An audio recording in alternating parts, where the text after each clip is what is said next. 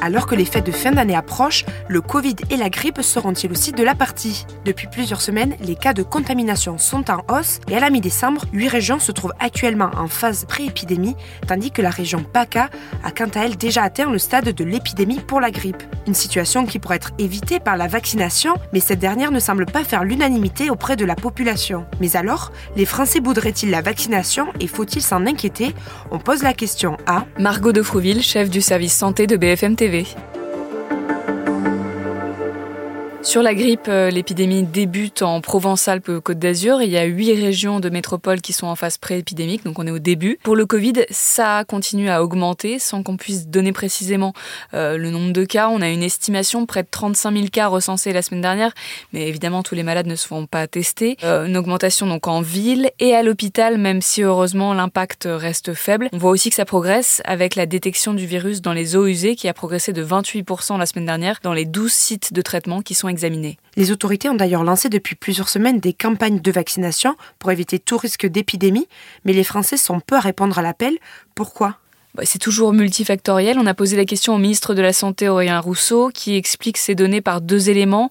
Euh, d'abord la lassitude et peut-être aussi la banalisation euh, des virus. Sur la grippe, euh, il y a eu plus de 10 millions de vaccinations qui ont été réalisées selon le ministère, alors qu'il y a plus de 16 millions et demi de personnes fragiles qui sont ciblées.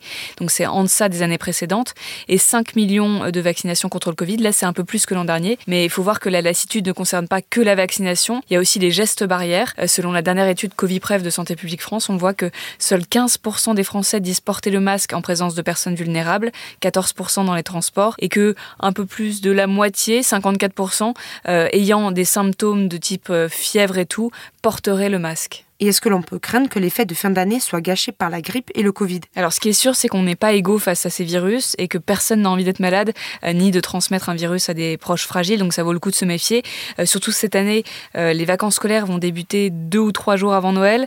Or on sait que les virus circulent beaucoup dans les collectivités comme les écoles en ce moment, donc beaucoup de prudence. Il faut aussi penser au système de santé. L'an dernier, la grippe à elle seule a été responsable de près de 2 100 000 consultations et d'environ 15 000 hospitalisations après euh, passage aux urgences. Il faut dire que l'épidémie avait été particulièrement longue, 19 semaines, et assez sournoise, parce qu'il y avait deux souches de virus euh, qui ont successivement circulé. D'abord un virus de type A, puis un virus de type B. Et les 15-64 ans euh, n'ont pas été épargnés. Ce n'est pas qu'un virus qui touche les personnes âgées, puisqu'il y a eu des hospitalisations dans cette classe d'âge et 167 décès. Donc appel à la méfiance. Merci d'avoir écouté la question info. Tous les jours, une nouvelle question et de nouvelles réponses.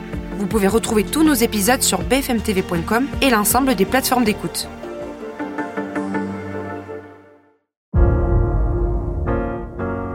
Vous avez aimé écouter la question info?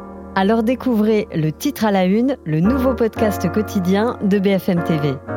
Les grands récits de l'actualité, des témoignages intimes, c'est tous les soirs sur vos plateformes préférées. À bientôt